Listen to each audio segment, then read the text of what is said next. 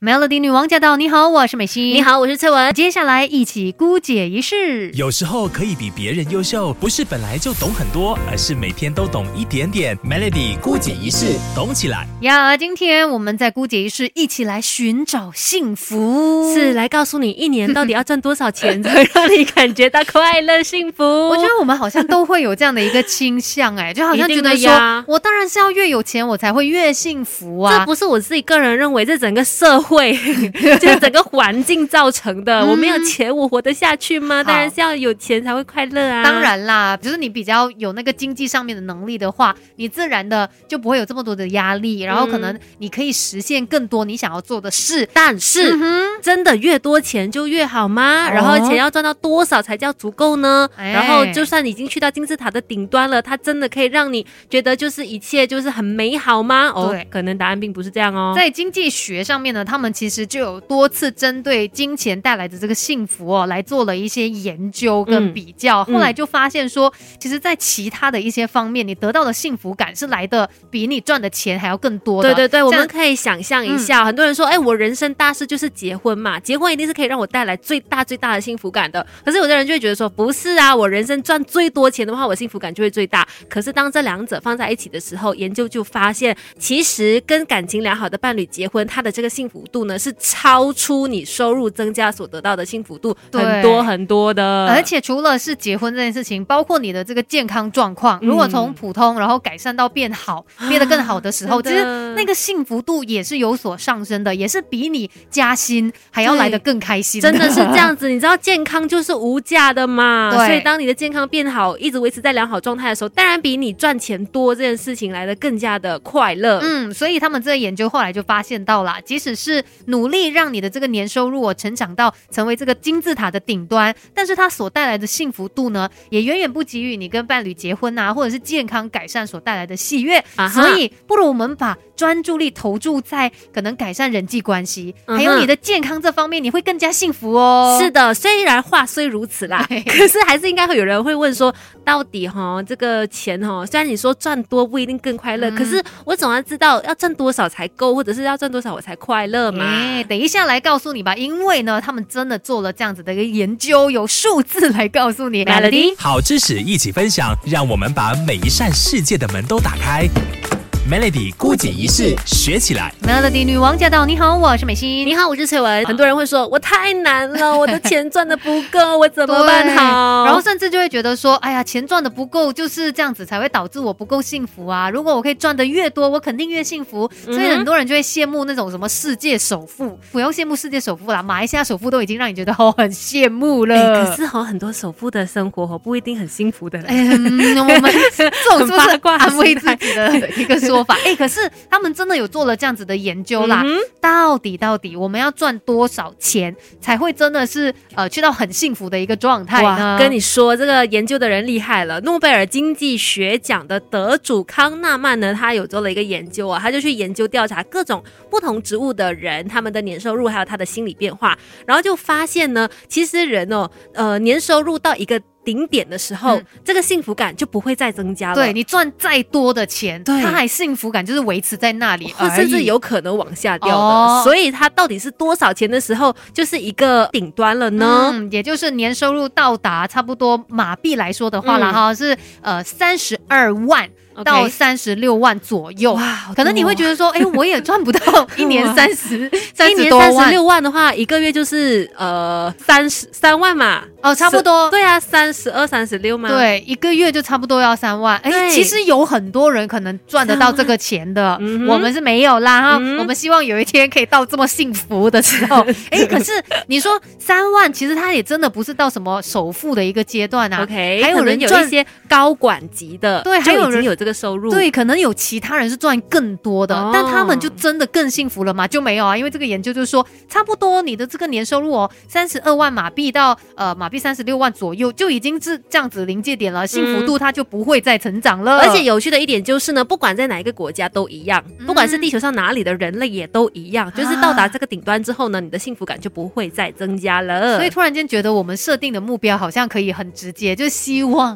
我们可以靠近每个月收入有接近三万就好了。哎，靠近一点我们就更幸福一点。当然，如果说收入上面能够更宽裕，然后财务可以更自由的话，当然会让你觉得说这个人生会过得更快乐。可是说真的啦，人生要快乐跟幸福，真的也不单单只是靠收入而已的。嗯，那关于幸福这件事呢，我们等下继续跟你聊更多吧。Melody，好知识一起分享，让我们把每一扇世界的门都打开。Melody 孤解一式学起来。Melody 女王驾到！你好，我是美心。你好，我是翠文。不要再伤心了，我们在孤解一式告诉你如何让你提升幸福感。对，因为有很多时候呢，很多人都会觉得说，我就是要赚越多钱才会越开心。但是刚刚也跟你分享了有这样子的研究嘛，就发现说，其实你赚到一定程度的那个年收入之后，你的幸福感就是这样子了，它不会再成长了，对对对。所以我们不用这样子欲求不满，不断的在追求更高、更高、更高的薪金，而且就算你真的。真的啦，就是非常幸运，非常努力，成为了一个百万富翁。你还是有可能会不快乐，为什么？因为你可能会有这样子的心理现象，叫做所得排名理论。就是你一直会去跟别人比较嘛。哦，就是你已经有这么多的财富了，可是当你成为百万富翁的时候，你身边可能也很多的百万富翁的朋友，或者是亿万富翁啊，对呀，比你更有钱啊。就是你驾跑车，隔壁又驾两辆跑车，你就会觉得哦，我这一辆跑车就是输了。对呀，然后可能也带着一只名表，然后你再看到别人，哇，那只更贵、更限量，对，让你有可能又会突然间觉得你现在所拥有的好像不是这么好，所以有的时候真的我们不要这样子有一个比较的心态，嗯，要不然呢你是永远都比不完的，真的。另外呢，如果你真的想要让你更加的那个幸福的话，其实，在生活当中呢，我们可以好好的来找一些方式来学习一下的，比如说这个选三。哲学，什么是选三哲学呢？其实就是我们把就是每一天生活当中的事情归纳一下，就可以归纳为五个面向，包括工作、睡眠、家庭、运动跟朋友。那在这五个大的这个范畴里面呢，记得每天在生活当中呢，去选择其中三个事情，把它做得最好。那其实就可以让你保有一定的一个幸福感了。对，因为我们必须要清楚的知道嘛，每一天的时间都是有限的，你不可能这每一个面向都把它做到最好最完。美对啊，这是比较天方夜谭的一件事啦。反正呢，我们就是刚刚好五项里面呢有三项做得好的，其实已经是很好了。对，那其实讲到这个选三哲学呢，也有一些规则的。等一下继续跟你聊，到底有哪些规则？Melody，有时候可以比别人优秀，不是本来就懂很多，而是每天都懂一点点。Melody 孤解一世，懂起来。Melody 女王驾到！你好，我是美心。你好，我是翠文。接下来继续姑姐一世，那我们来聊一聊关于幸福这一件事。因为说到幸福呢，大家都会觉得说，哦，我希望可以更加的幸福。可是怎么样才可以拥有幸福呢？像刚才就教你了这个方法，叫做选三哲学嘛，就是在我们的生活当中呢，把三个领域的东西给做好，那已经是很好很圆满了。对。那在其实我们刚刚有说嘛，这个生活当中大家可以分五个范畴，包括有工作、睡眠、家庭、运动跟朋友。嗯。只要你在呃有三个领域呢是可以做得很好的话，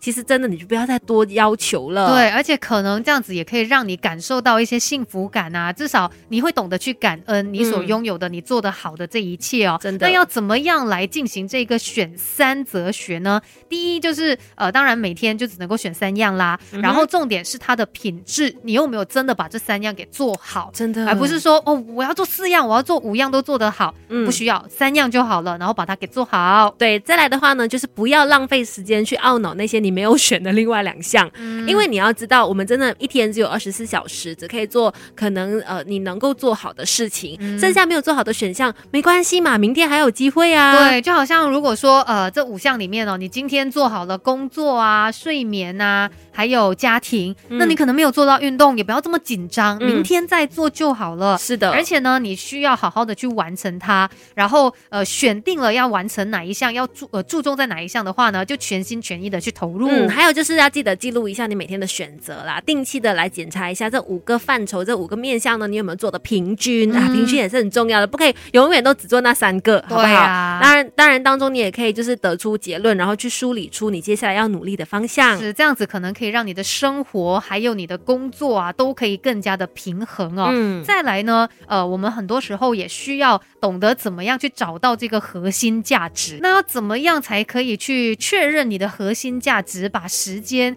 留给重要的事情呢？像是呃，你可以找出一些你觉得绝对不能够妥协的事情，然后呢，也要去检视自己的行为有没有真的抵触了，然后过后呢，再想办法去改进。就包括说像生活的方面，嗯。你可能觉得绝对不能够抵触的，就是我要牺牲我的周末、嗯。啊，可能我的周末我是一定要留给家人的嘛，所以嗯。这个是我绝对不能够妥协的。嗯哼，所以你可以做到的方式呢，就是可能你减少周末的时候工作咯，哦。然后可能把周末的时间都留给家人。啊，这个就是你可以去改善的一个状况。嗯再来的话呢，你也要理清人生的一个优先顺序哦。就是像我们刚才所说嘛，人生可能有五个领域：家庭、运动、朋友、睡眠，还有工作嘛。那其实呢，这个优先顺序，你可能每天也要就是花时间去想一想哦，然后记录一下花了多少时间去做哪些事情，嗯以及有没有预期符合核心价值的一个时数。啊，就好像你分配了二十四小时，嗯你有多少个小时想要用在睡觉上面的？嗯，